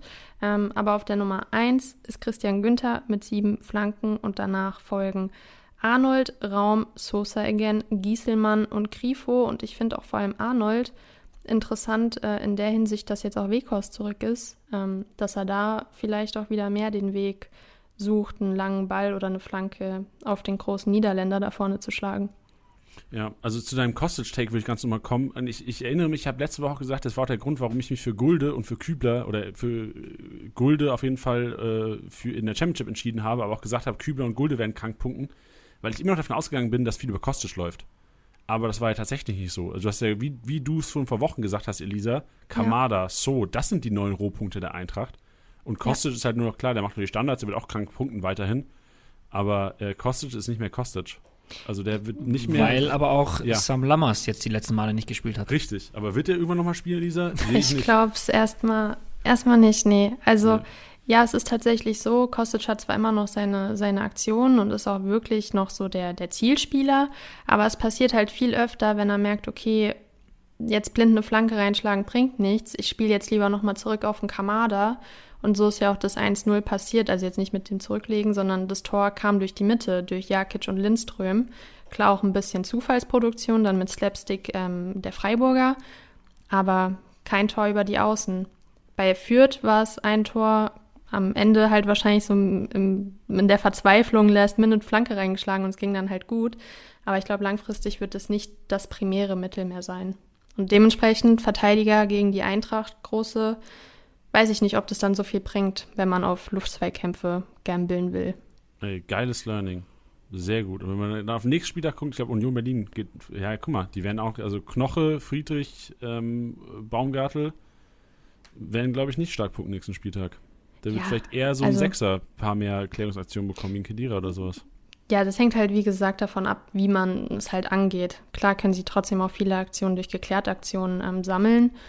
Halt auch, wie das Spiel verschoben ist, ob die Eintracht jetzt mega tief schon in der Hälfte von Union steht, dann haben natürlich die IVs auch mehr Klärungsaktionen. Wenn die Eintracht gar nicht erst durchkommt, dann sind es natürlich eher die, die Sechser, die uns dann abräumen werden, wie jetzt ein Kedira oder sowas.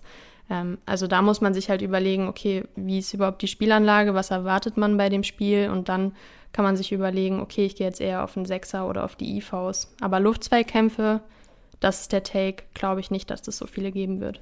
Hm. Gut, ähm, wie viele Sachen haben wir noch? Wir haben jetzt noch, lass mich kurz schauen, das hatten wir abgehakt. Wir haben noch Torhungrig und The Wall. Und Torhungrig haben wir Rüther mit sechs Schüssen, 60 Punkte, aber hat auch echt viel daneben gesäbelt. Ähm, war tatsächlich, glaube ich, eher zermürbend für ihn, auch wenn er jetzt dadurch ganz gut Punkte gemacht hat. Eine Großchance hat er aber auch vergeben. Ähm, ja, war, war okay die Leistung. Dann haben wir Marco Reus mit fünf Torschüssen, 50 Punkte und wieder Lukas Höhler. fünf Der fünf einfach. Torschüsse, macht 50 einfach. Punkte. Und mich wundert Geil. gar nichts mehr, dass er so viele Punkte da gemacht hat. Also da seht ihr auch nochmal, wenn ihr euch gewundert habt, wie kann der Lukas Höhler so viele Punkte gegen die Eintracht machen bei einem 0-2 hier im Rasenmäher. Habt ihr es jetzt aufgeklärt bekommen. Stark. Yes. Und jetzt noch die letzte Kategorie, The Wall. Und da haben wir auf Nummer 1 Marius Funk.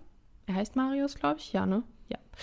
Ähm, 13 Abwehraktionen hat er und 110 Punkte dadurch. Hätte er den Fehler vor Gegentor nicht gehabt, den er ja zu Recht noch bekommen hat, ähm, dann hätte der wirklich solide gepunktet, obwohl sie 0 zu 4 verloren haben. Und das ist dann natürlich schade für ihn, aber der Fehler war ja wirklich sehr offensichtlich und dementsprechend stehen am Ende, glaube ich, nur um die 50 Punkte. Aber wenn man das abzieht, hätte er dann fast 100 Punkte bei so einer Niederlage bekommen, was ja schon eigentlich ein Brett wäre. Ähm, danach haben wir Marc Flecken mit neun Abwehraktionen 75 Punkte und Peter Gulaschi sieben Aktionen und 70 Punkte. Und Kevin Trapp ist nicht dabei, wo wir Ich, hatte, ich, wollte es, ich wollte auch schon sagen, Kevin geil. Trapp und Gikiewicz wären für mich auch nochmal zwei, zwei gewesen, wo ja, ich warte gesagt mal, ich hätte. schau mal gerade nach, ob die unter den Top 10 sind.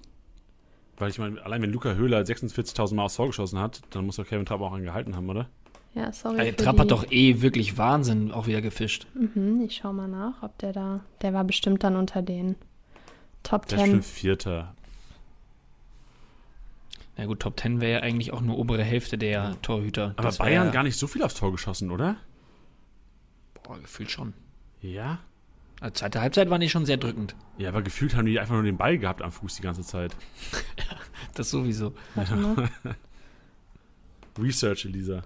Ja, ja, ich muss gerade schauen. So. Muss ja hier mal. Ah, Ähm, ja. Aber- ja, er ist, er ist ähm, Vierter. ah, Trapp. ja, Ja, das schon an. da schau an. Macht Sinn, ne? Schön, Elisa. Da haben wir wieder einiges äh, reingepackt heute in den Rasenmäher. Ähm, Yes, Gibt es noch, gibt's noch abschließende Worte? Gibt es irgendwas, was du den, den Hörern mitteilen willst? Äh, nö, eigentlich nicht. Gerade. Wie spielt die Eintracht am Wochenende? Sollte man jetzt auf Eintracht-Spieler gehen oder ist das eine Falle? Union Berlin ist wirklich tricky.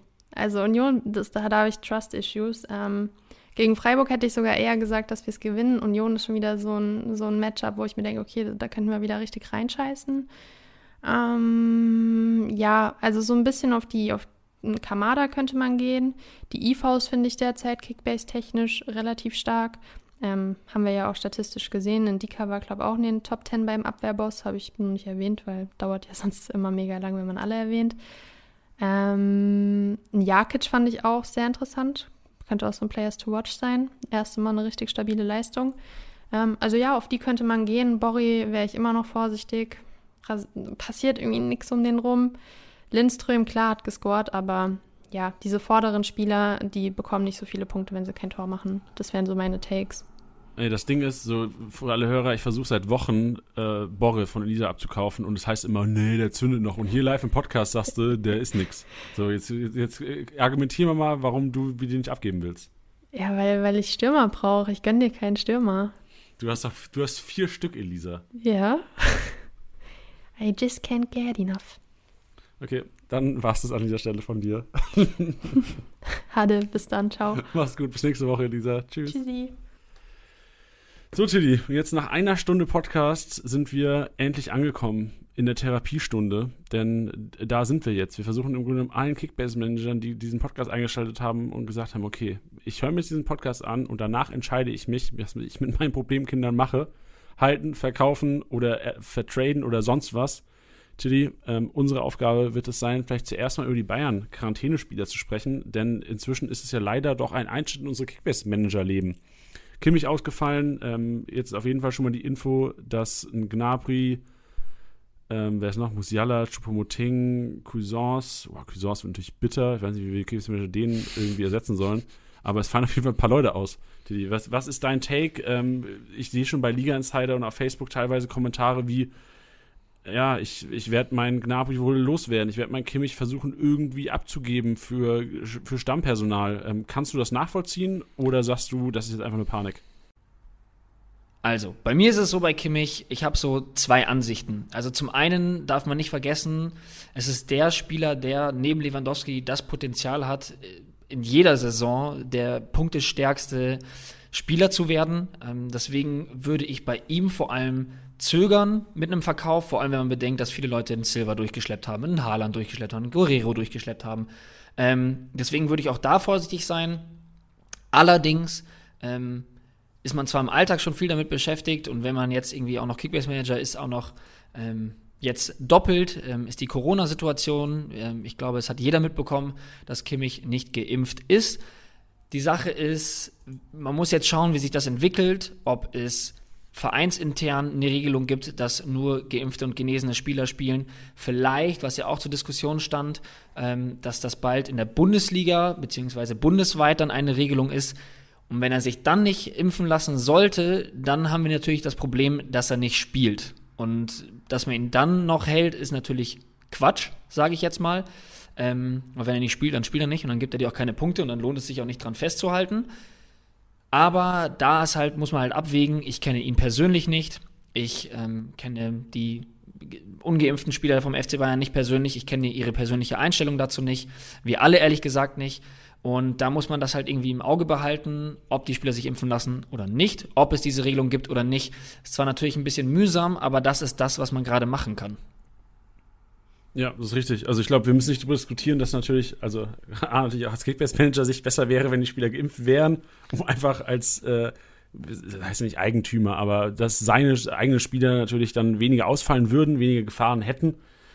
Ähm, und aber trotzdem, also ich teile auf jeden Fall nicht diese Entscheidung, jetzt äh, sich von, ob es ein Kimmich oder ein Gnabry ist, zu trennen aufgrund dieser Tatsache. Also sollten, wie du es gesagt hast, andere Regeln eintreffen, dann müssen wir reagieren. Aber so zum jetzigen Zeitpunkt, ich glaube, also vielleicht ist ja so die Diskussion von uns hier, diesem Podcast, ob man über verkaufen sollte, ob man halten sollte, komplett überflüssig. Ja, also du, du hast ihn ja auch in deiner Liga, du verkaufst ihn nicht, richtig? Ja, genau. Ich, ich werde ihn, ich, ich werd ihn halten und ich glaube und hoffe auch an ein Startelf-Comeback gegen Bielefeld am Samstagabend. Alles klar. Thema abgehakt. Ähm, Hummels hatten wir vorhin schon mal als, als Thema. Und ich würde gerne mal, also ich, ich finde, Hummels ist langsam ein Sorgenkind. Nicht, weil er äh, einfach nicht mehr spielt oder ähm, auch schlecht spielt, aber er punktet einfach nicht mehr so, Tilly. Und ich würde gerne mit dir darüber quatschen, so ist Hummels noch einer, für den man 30 Millionen hinblättert?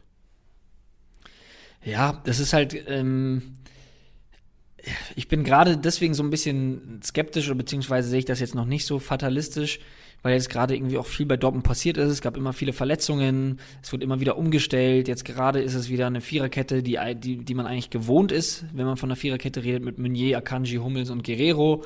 Ähm, deswegen, vielleicht lag es daran, dass einfach auch viel umgestellt wurde, dass man immer verschiedene Leute um sich rum hatte. Es gab einmal ähm, das Spiel mit Wolf und Passlack von Beginn an, wenn ich mich recht entsinne. Hat Passlack gestartet? Oh Gott, jetzt will ich nichts Falsches sagen.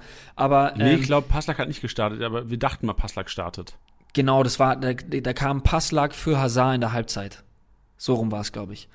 Egal, auf jeden Fall seht ihr auch schon da, unsere Verwirrung spricht nur dafür, dass da einfach in letzter Zeit viel umgeworfen wurde, natürlich auch, ähm, ja, verletzungsbedingt. Aus dem Grund ähm, kann ich mir vorstellen, dass man da vielleicht mit einer eingespielten Abwehr so ein bisschen drunter leidet.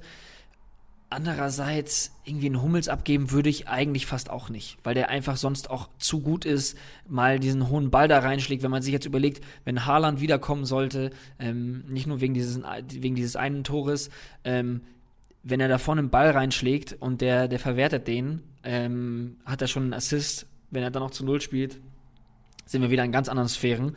Deswegen, ich, ich halte, glaube ich, einfach von Hummels als Spieler zu viel, als dass ich ihn jetzt verkaufen würde.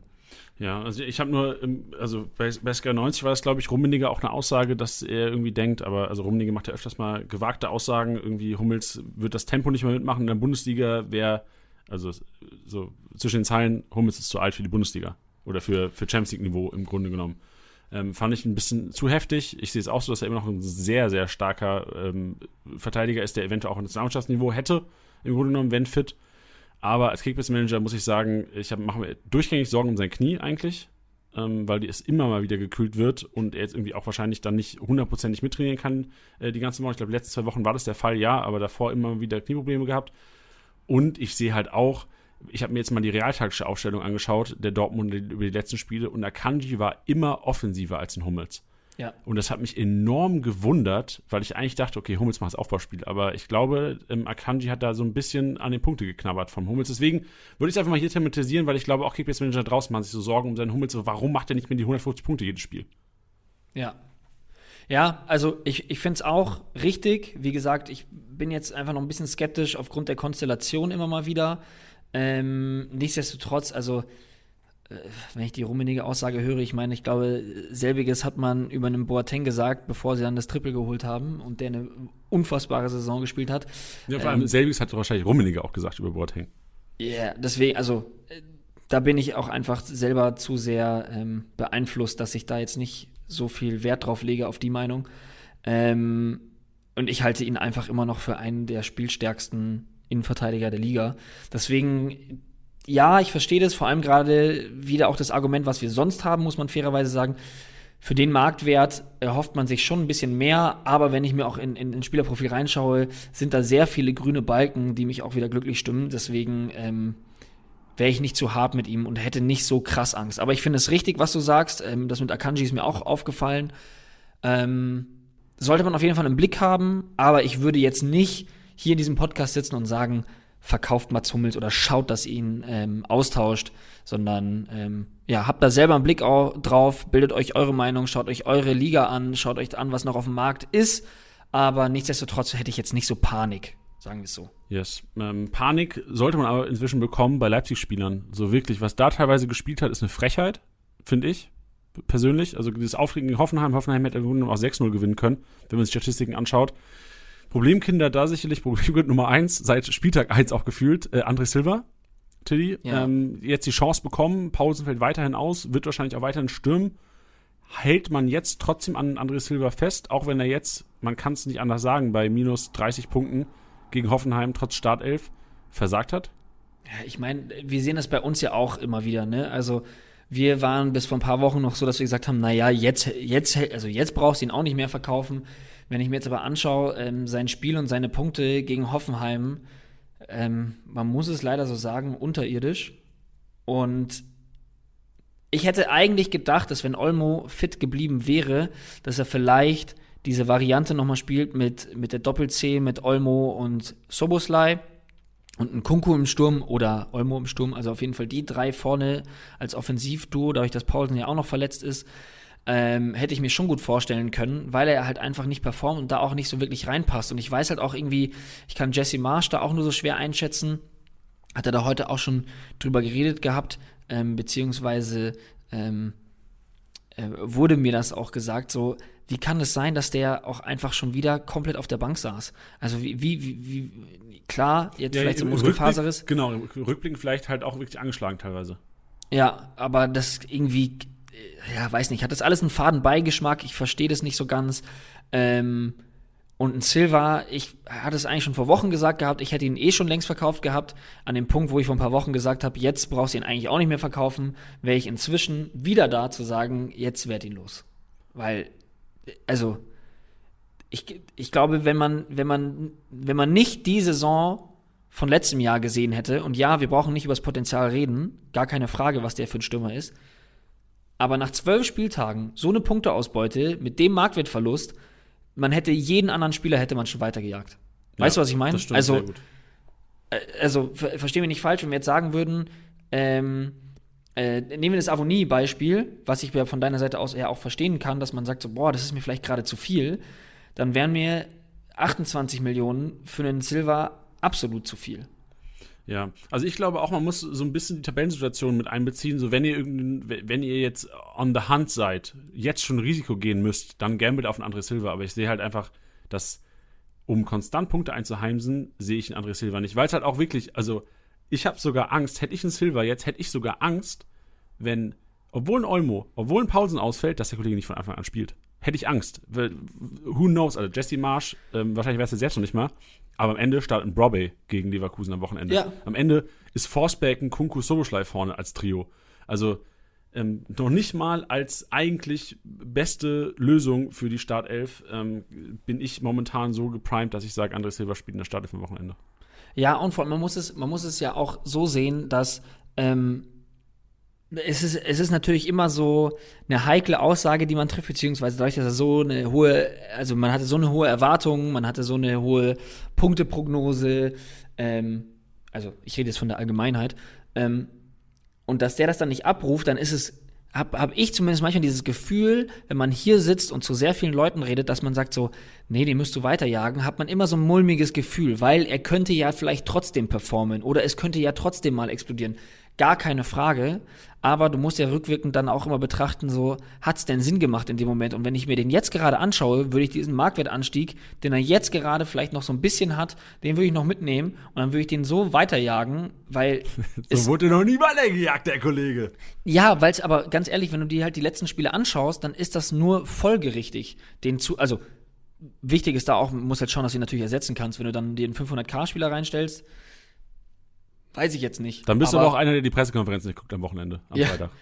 Aber, aber weißt du, was ich meine? Dann, dann, also es ist einfach nur folgerichtig, ihn jetzt weiter zu jagen. Und wenn er jetzt auf einmal, äh, weiß ich nicht, pro Spieltag 200 Punkte macht, dann muss man ganz ehrlich sagen, das hat man nicht vorhergesehen. Und ich, solange Marsch da Trainer ist, zweifle ich da auch dran. Ja. Und ich möchte ihn jetzt nicht als Sündenbock aufstellen, sondern ähm, hatte ich heute auch schon drüber geredet, beziehungsweise war die Diskussionsgrundlage, dass der einfach die PS mit denen nicht auf die Straße bringt. Ja. Und das ist einfach so.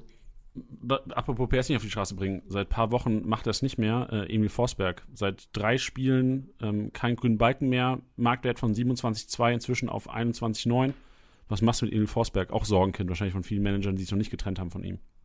Ja, würde ich mir aber jetzt gerade in dem Moment, wo Silva nicht performt, Paulsen verletzt ist, Olmo verletzt ist, würde ich mich da fast schon wieder schwer tun, ihn zu verkaufen. Geil, Tilly, fühle ich so sehr. Ich habe gehofft, dass du das sagst. Oder beziehungsweise hättest du es nicht gesagt, hätte ich es gesagt. Ich, hab- ich sage auch, äh, Forsberg ist einer, der explodiert die nächsten Spieltage.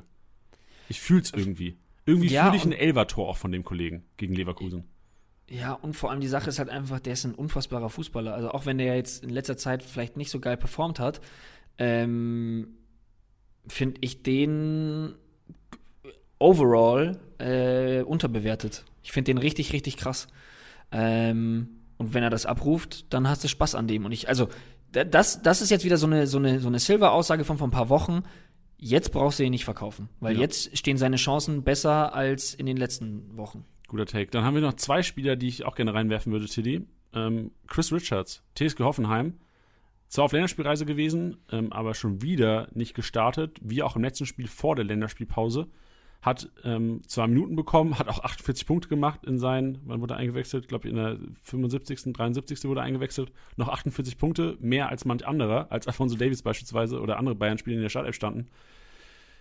Nicht gestartet ähm, gegen Leipzig, nicht gestartet gegen Bochum, nicht gestartet gegen Hertha. 13. Spieltag, jetzt aber Hoffenheim gegen Fürth, Tilly. Würdest du das Gamble eingehen oder glaubst du, die Hoffenheimer, gerade nach einem zu Null gegen Leipzig, da ändert sich nichts? Ja, ich, ich, ich war, hatte dazu erst lange noch keine richtige Meinung, weil ich da auch viel drüber gegrübelt habe.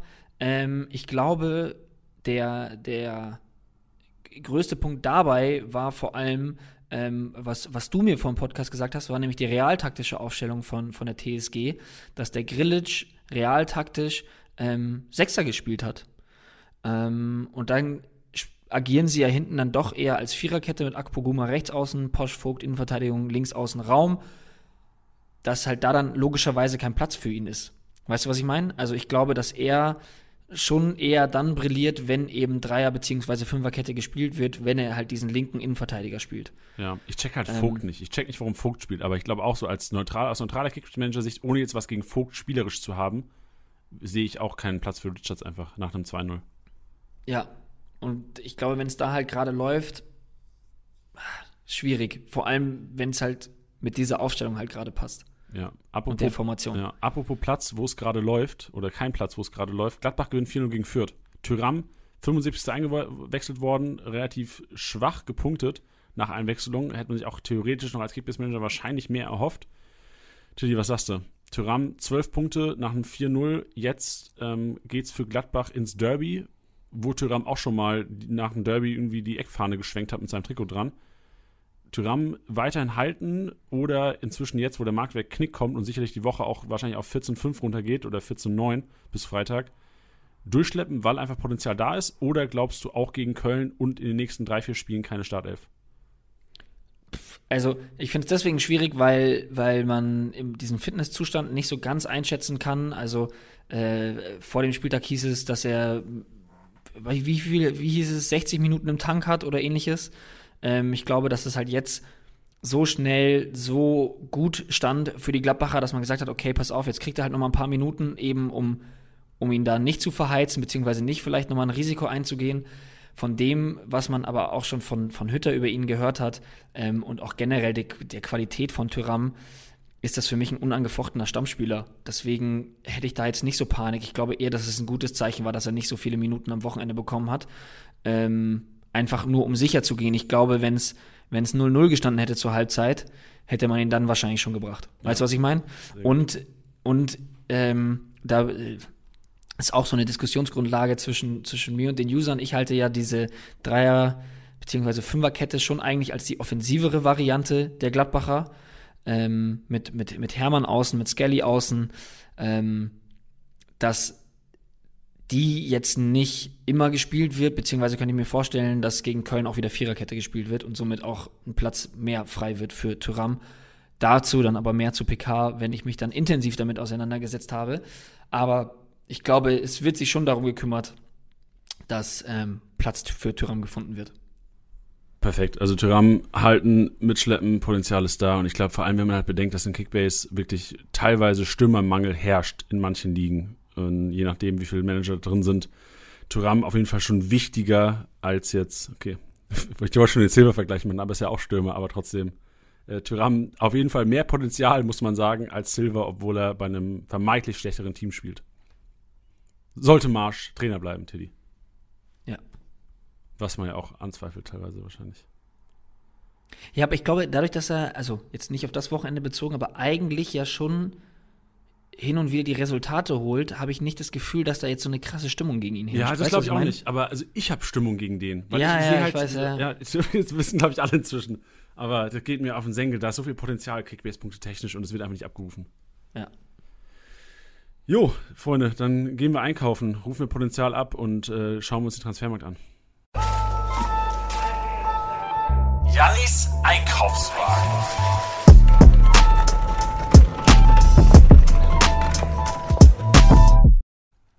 Schön, dass ihr mit dabei seid. Jannis Einkaufswagen. Wir gehen zusammen shoppen, schauen uns die Kaufempfehlung oder meine Kaufempfehlung für die Woche an. Und ich würde gerne mit Comebacks starten, weil es gab einige Comebacks und es wird einige Comebacks geben in den nächsten Wochen. Ob es von der Spielzeit ist, das heißt Leute wieder gesund sind oder auf einmal wieder liefern. Ob ein Schick des, dessen Comeback wahrscheinlich am Wochenende stattfinden wird. Ein Haaland, wo man jetzt Hoffnung haben kann, dass der Kollege, also ja, wahrscheinlich ist er auf keinen Märkten da draußen, ich würde einfach gerne nochmal thematisieren hier heute, der Kollege wird wahrscheinlich vor Weihnachten nochmal das Trikot anhaben äh, und uns ein paar Punkte liefern. Hübner, Freunde, hat gespielt, hat Spielminuten gehabt am Wochenende von der TSG, hat mich sehr gefreut für ihn. Trotzdem hier ein bisschen auf die Bremse, aber die Marktwertbremse wird nicht betätigt, weil der Kollege wird richtig gehypt. So Kickbase-Legende vor drei Jahren gefühlt mal eine richtig geile Saison hingelegt. So, das haben die Kickbase-Manager immer noch im Kopf. Auch deswegen wieder Marktwert-Hype. Selber bei Bellarabi könnte wichtig werden im System. Seoane ja schon eine große Rolle gespielt vor der Verletzung. Hat auch in dem Spiel, ähm, wo er quasi sich dann verletzt hatte, eine Bude gemacht gegen die Kölner. Immer wieder Startelf gestanden unter Seoane. Also Bellarabi, einer, diese, den man sich auch mal als Lückenfüller holen könnte. Wieder mit relativ viel Spielzeit in nächster Zeit. Emre Can kann ich extrem schlecht einschätzen, wie der Kollege ähm, Spielzeit bekommen wird. Aber was ich gut einschätzen kann, ist der Marktwert. Genauso äh, Neuhaus, Dahut finde ich ja wirklich, Dahut ist für mich einer, das ist eine richtig kranke Kaufempfehlung, Freunde. Dahut, Dortmund, äh, du merkst, Tilly, da kannst du auch gerne mal reinjumpen, was du dazu sagst. So, Dortmund spielt keinen guten Fußball die letzten Spiele. Und ich habe geguckt, okay, woran liegt das? Woran könnte das liegen? Und ich glaube, Modahut hat einen riesen Faktor daran gespielt, dass Dortmund am Anfang der Saison teilweise schön Fußball gespielt hat. Und ich glaube, Modahut wird auch wieder seinen Platz in der Stadt erfinden. Vor allem jetzt, ähm, Hazard hat vielleicht nicht direkt was mit seiner Position zu tun. Aber ich glaube, ähm, ein Witzel wird da nicht länger in der Startelf stehen. Ich finde ihn nicht so wichtig dieses Jahr. Deswegen Dahut eine klare Kaufempfehlung, vielleicht auf den Märkten zu haben momentan. Stindel, Malen, Silas sind die anderen drei Comebacks. Stindel das Leistungscomeback, Malen das Leistungscomeback und Silas wahrscheinlich mit seinem Comeback am Freitagabend. Startelf gehe ich mal nicht von aus, aber einer, der uns Kickbase-Männern schon krank ähm, gehypt hatte vor, was, letztes Jahr? Letztes Jahr. Der hatte kranke grünen Balken in die App gezaubert. Deswegen auch meine Empfehlung, Stuttgarter. Heimspiel, Freitagabend. Stuttgart kommt so langsam wieder die Qualität zurück. Kempf, Mafropanos, Silas jetzt, Mamouche könnte auch mal wieder ähm, Spielzeit bekommen. al habe ich mir auch aufgeschrieben, weil generell die Offensive der Stuttgarter relativ günstig ist. Bei Mainz fällt ein Bell aus. Also ich kann mir gut vorstellen, dass die Abwehr vielleicht nicht so stabil steht. Gegen die Kölner auch schon nicht so stabil gewesen. Zentner auch schon mit ein paar Patzern hinten drin. Also nicht Patzern, aber eher Sachen falsch eingeschätzt. Also ich glaube, die Stuttgarter können das Ding wuppen, Freitagabend. Deswegen Aufstellung einsehbar. Stuttgarter, Silas, Kempf, Mafopanus, Algadoui, Mamouche und auch natürlich so ein, so ein Lückenfüller. Kulibali ist gesperrt, deswegen auch ein Förster vielleicht relevant. Massimo jetzt ge getroffen, sicherlich auch in der Startelf am Freitag. Führt, habe ich schon angesprochen, äh, muss gegen die Hoffenheimer ran. Deswegen Hoffenheimer, also wir Kickbase-Manager setzen eigentlich immer auf den Gegner von Fürth. Deswegen auch jetzt wieder an diesem Samstag meine Kaufempfehlung für alle Hoffenheimer, Grilic, Samaseku, aber auch ein Dabur, der ähm, sehr stark gespielt hat. Ich habe äh, das Spiel jetzt nur in der Konferenz verfolgt, aber ich glaube, Bundesliga hat ihn in der Top 11, Kicker hat ihn in der Top 11. Also er hat wohl einiges richtig gemacht, genauso wie David Raum, den man nochmal hypen will an dieser Stelle. Also generell Hoffenheimer kann man sich ins Team holen und meiner Meinung nach auch so ein bisschen gambeln. Also Dabur ist ja auch einer, der eventuell auch nicht in der Startelf steht. Ein Rütter ist vielleicht auch einer, der eventuell nicht in der Startelf steht, aber ich glaube, gegen Fürth lohnt sich das Gambeln. Siehe Flo Neuhaus an diesem Wochenende. Bayern, zweite Reihe, will ich am Ende, am Ende noch reinpacken in meinen Einkaufswagen.